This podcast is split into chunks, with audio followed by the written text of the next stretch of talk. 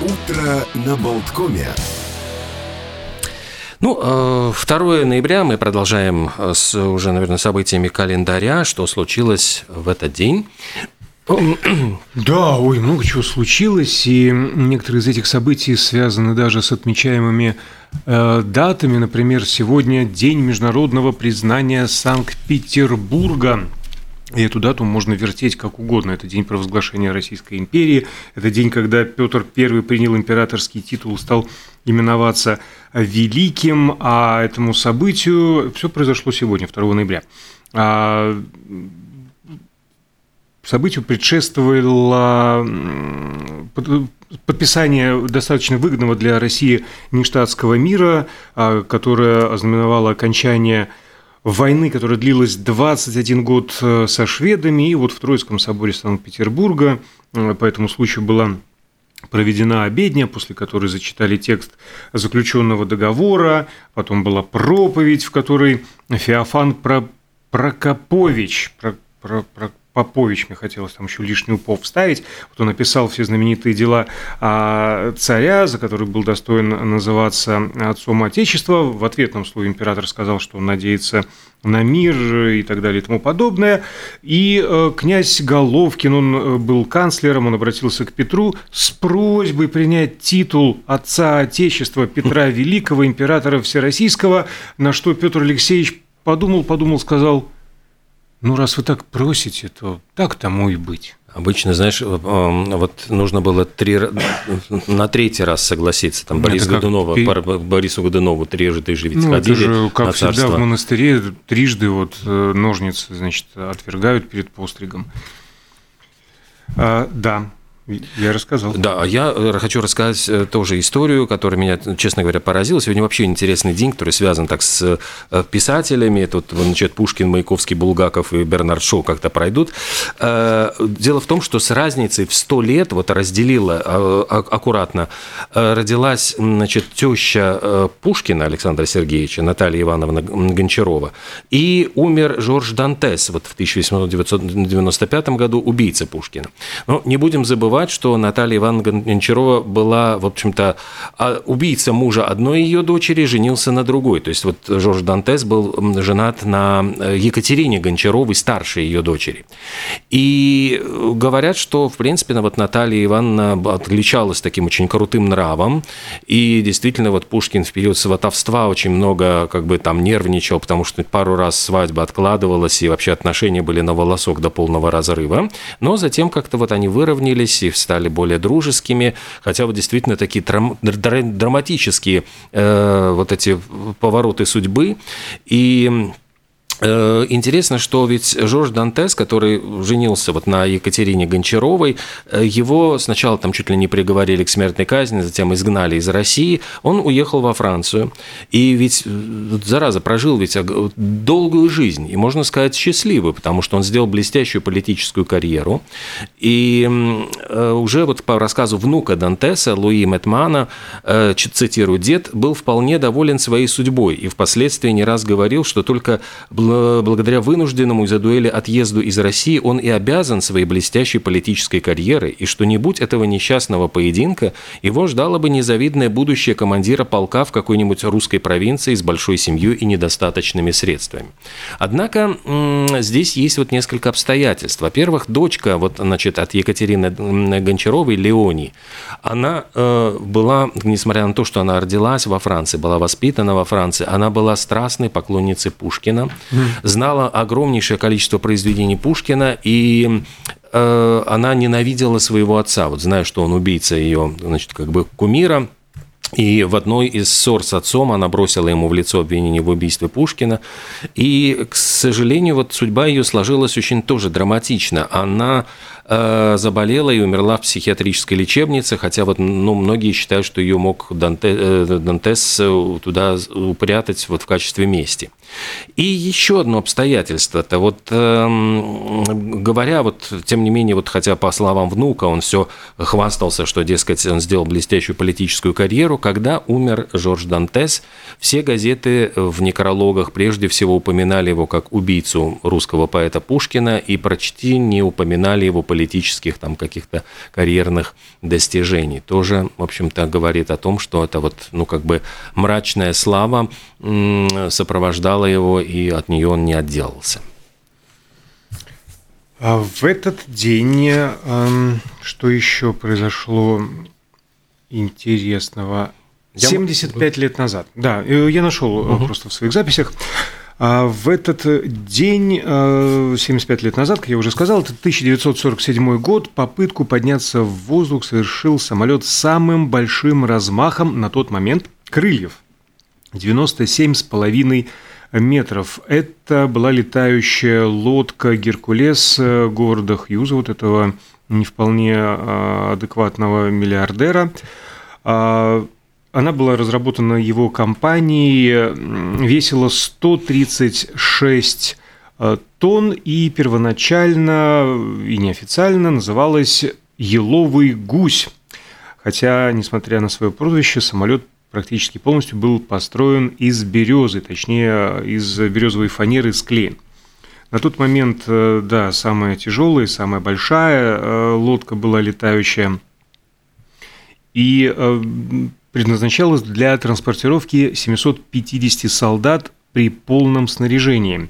А еще в начале Второй мировой войны, а произошло в 1947 году, да, а заказ правительства США а, сделала Хьюзу еще в начале войны, выделив 13 миллионов долларов на изготовление прототипа летающего судна. Однако даже к окончанию военных действий летательный аппарат готов не был. Это объяснялось и нехваткой алюминия, и упрямством самого Хьюза, который стремился создать безупречную машину, ну, в принципе, такими были и предыдущие его а, самолеты.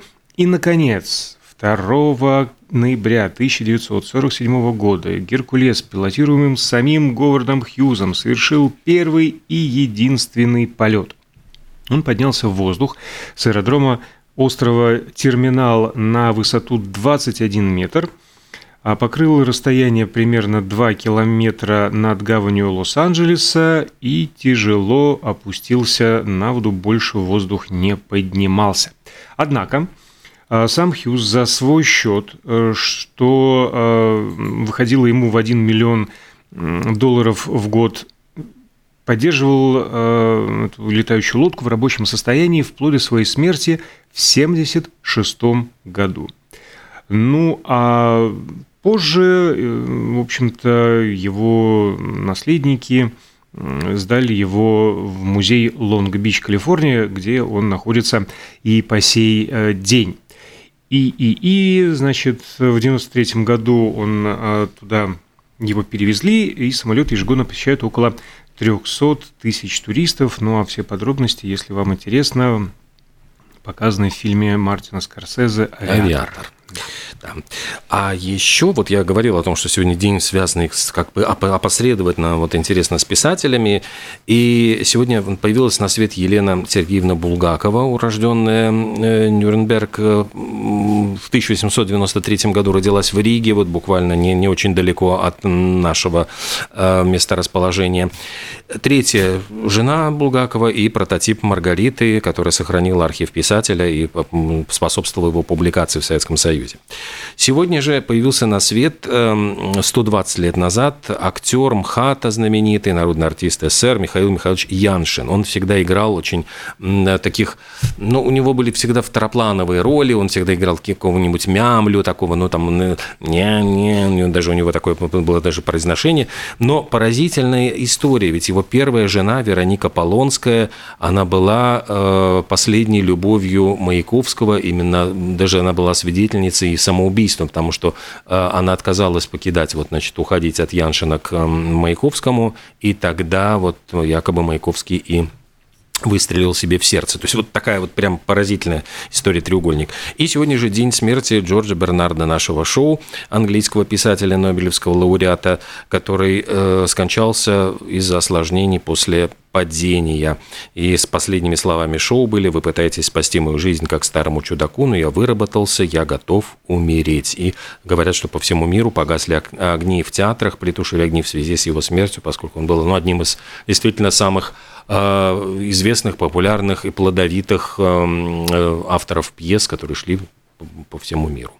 А пока не прозвучало про притушили свет, я хотел продолжить э, литературным фактом, но продолжу, пожалуй, световым. А в этот э, день, в 1937 году, на пяти башнях Московского Кремля зажглись рубиновые звезды.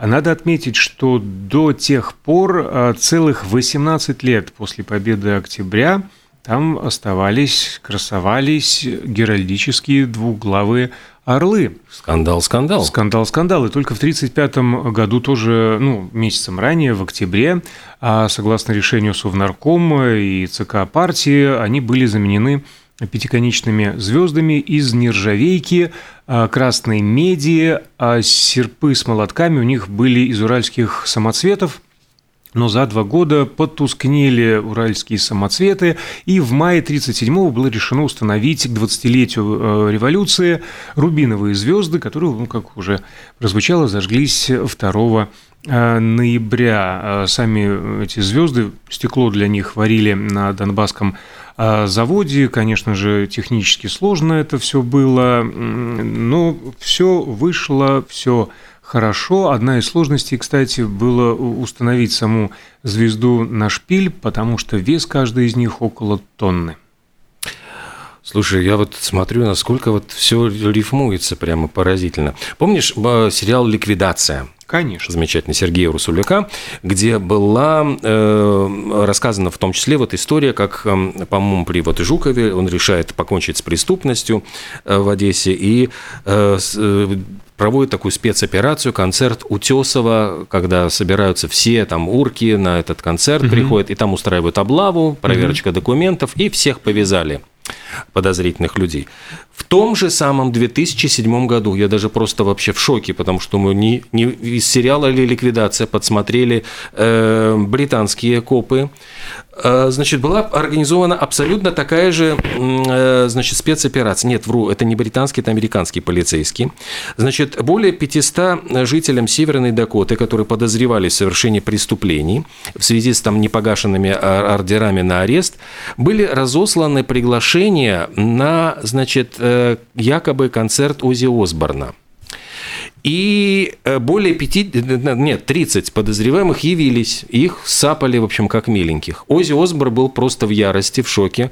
Он сказал, что это репута... запятнало его репутацию, что якобы... Ну, это то ли концерт, то ли вечеринка должна была быть, значит, ну, он сказал, что его имя было использовано оскорбительно, хотя полиция заявила, что это творческий способ борьбы с преступниками, и, дескать, должен был, они выбрали его как наиболее популярного среди там, криминальной среды угу. человека, не знаю, почему не рэпера какого-нибудь, но, наверное, вот Ози, а, и э, вот сказали, что он будет присутствовать на вечеринке, и представь себе, вот из 500 вот 30 клюнули.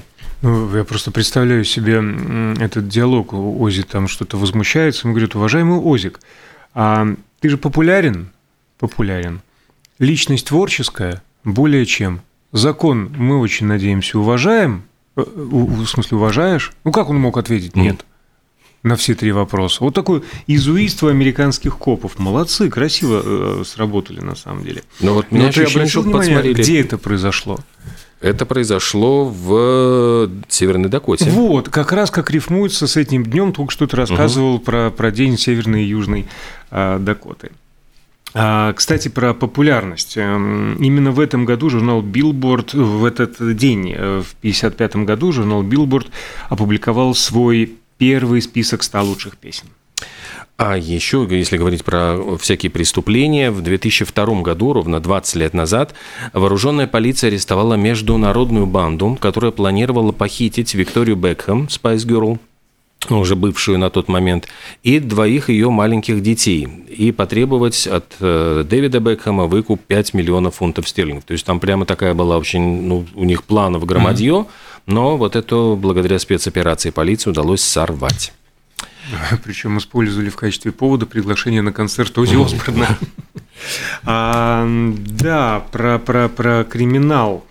А в этот день, там же в Великобритании, в 1960-м суд присяжных постановил, что роман Дэвида Лоуренса «Любовник леди Чаттерлей» не является непристойным. Не прошло и вообще полвека. Ну, ну да, это же про, про Первую мировую войну. Ну, 40 лет точно прошло. А, в 1903 году вышел первый номер английской газеты The Daily Mirror. Собственно говоря, это был первый такой вот абсолютно желтый таблоид. Это вот такой, ну, просто ярчайший представитель таблоидной журналистики. Газету судили, там ее таскали по судам за публикацию всевозможных недостоверных сведений. Они были вынуждены там признаваться, что фотографии там смонтированы, сфальсифицированы. Но все равно вот тираж там составлял, ну, достаточно большую Э, там было до миллиона доходило. Но интересно, что когда ее основали вот в 1903 году, э, некто Альфред Хармсворт, ее позиционировали как э, издание для женской аудитории. И заявили, что вот впервые будет выходить ежедневная газета, в которой будут работать только женщины-журналистки. И это будет зеркалом женской жизни. Американские, значит, эти женщины, британские журналистки будут писать э, обо всем на свете, от политики до вышивания и моды. И вот, дескать, ну там это все так вот преподносилось, и действительно сразу, значит, ну, был дикий ажиотаж, 265 тысяч экземпляров размели по цене, значит, одного пенни, а затем вдруг тираж стал падать, падать, падать и упал уже до 24 тысяч. И, ну, стало ясно, что как бы, ну, еще не готова Британия вот читать э, женские как, какие-то темы. И тогда вот этот самый Хармсворт предпринял э, кардинальный момент, уволил всех женщин, из журнала нанял, наоборот. Нанял мужиков и стал писать вот совершенно всякие сплетни из мира знаменитостей, комиксы, головоломки, криминальные истории и сделал вот действительно то, что вот мы сейчас называем желтой таблоидной журналистикой. А в этот день...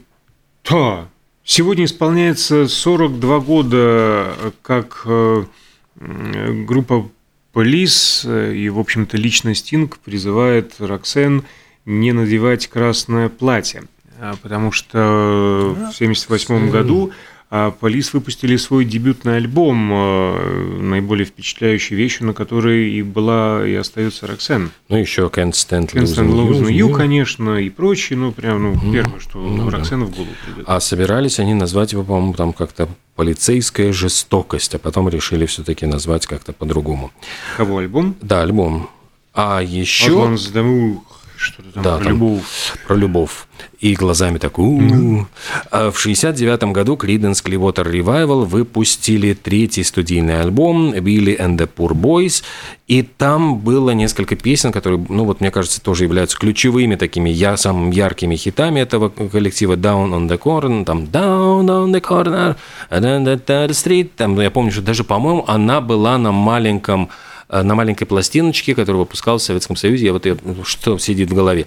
И там же была еще одна Fortunate Son, тоже такая, э, э, он там прямо так немножечко визгливо пел, и я как-то всегда думал, там, вот «Счастливый сын», там что-то, ну, ее переводили, по-моему, в Советском Союзе, это как «Счастливый сын», и я как-то вдруг вчитался в текст а, однажды и понял, что совершенно песня о другом, это такая песня протеста, то есть это о том, что, дескать, вот я не сынок какого сенатора, дескать, вот, вот ну, мне, мне не повезло, вот сыночек сенатора, я я не вот такой вот счастливый сынок, которого папаша убережет от войны во Вьетнаме, потому что все происходило, там все, все про Вьетнам у них было.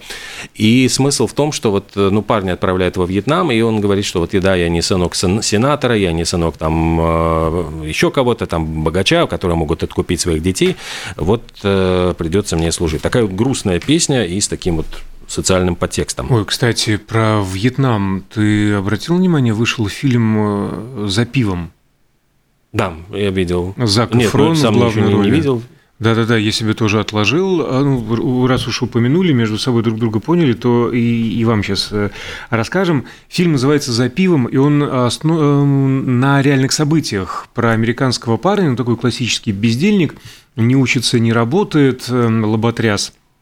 И как-то наспор а в баре он просто, ну не то что наспор, он, он взял, возьми и ляпни в разговоре, мол, а я готов э, затариться пивом и полететь в Вьетнам, раздавать нашим парням. И действительно, его нагрузили, он взял с собой целый поддон и на каком-то там грузовом самолете полетел во Вьетнам и мотался по линии фронта и раздавал солдатам американским пиво, и вот все это происходило на самом деле. В общем, я прям сегодня готов его посмотреть. А про, а про, а про различные тексты, вот и про Криденс, а помнишь, э, у роллингов, э, казалось бы, такое доброе название «Маленький помощник мамы», «Mother's Little Help» угу. была у них такая песня, да, да, да. посвящена она транквилизаторам и таблеткам, которые замученная женщина закидывается день ото дня и запивает. Я понимаю, что для того, чтобы временем. пройти этот, э, значит, как это называлось, чтобы залитовали песню, выдавали ну, тут скорее такая горькая ирония, да, как бы маленький мамин помощник, вот эта таблеточка, который приводит к очень плохим результатам. Вот продолжая интересную тоже около музыкальную тему, в 1958 году э, Томми Эдвардс занял первое место в чарте синглов Великобритании с песней «It's all in the game». Э, собственно говоря, интересно, ну, я э, слушал эту песню, исполняли затем очень большое количество испол... Э, певцов, там, по-моему, у Клифф Ричард ее пел замечательно, ну, то есть вот я в, в исполнении Клиффа Ричарда, помню, Айзек Хейс, там, Нэткин Кол, там, Элтон Джон, кстати, ее даже исполнял, Барри Манилу, Донни Осмонд и так далее, и так далее, но э, изюминкой является то, что автором песни был Чарльз Дауэс, это э, человек, который был вице-президентом США еще mm-hmm. при Калвине Кулидже. Он увлекался, причем он не автор текста, я думал сначала, может быть, он какие-то там стихи писал по молодости лет. Нет, он, оказывается, увлекался, был композитором-любителем, самоучкой и написал мелодию «Melody in A Major». В общем, это была тема для фортепиано и скрипки. Для мажор, да. Такая, значит, сделанная э, была аранжировка популярная в 21 году. А в 51 году некто Карл Сигман добавил слова вот к этой мелодии ля мажор и превратил ее в песню It's All in the Game. Э, в запись вот Тони, э, Томми Эдвардса стала хитом номер один и в Америке, и в Великобритании. И таким образом, значит, учитывая, что вот Дауэс, он был вице-президентом, он на, на самом деле, вот говоря, в 25-29 1929 году. С Калвином Кулиджем, этим президентом, он был в ужасных, отвратительных отношениях. То есть это вот говорят э, э, редчайший случай, когда президент и вице-президент открыто враждовали. Он ему отправил оскорбительное письмо, отказался принимать участие в заседаниях правительства, поссорился потом с сенаторами. В общем, после э, всего этого услали послом в Великобританию. И, э, собственно, он, вот этот Дауэс, он единственный вице-президент, у которого есть хит номер один. А более того, он э, делит, по-моему, с Бобом Диланом Значит, э, они вдвоем, это те, кто, два человека, у которых Нобелевские лауреаты, но один, правда, получил за литературу, он получил за Нобелевскую премию мира, которые, у которых тоже есть поп-хит номер один. То есть, в принципе, это вот уникальный случай в истории популярной музыки. Ну, он же единственный человек, именем которого назван город, по крайней мере, э, в Техасе. Нам э, делают знаки, Ой. значение которых невозможно переоценить. Э, время прерваться на рекламную и новостную паузу. Скоро вернемся.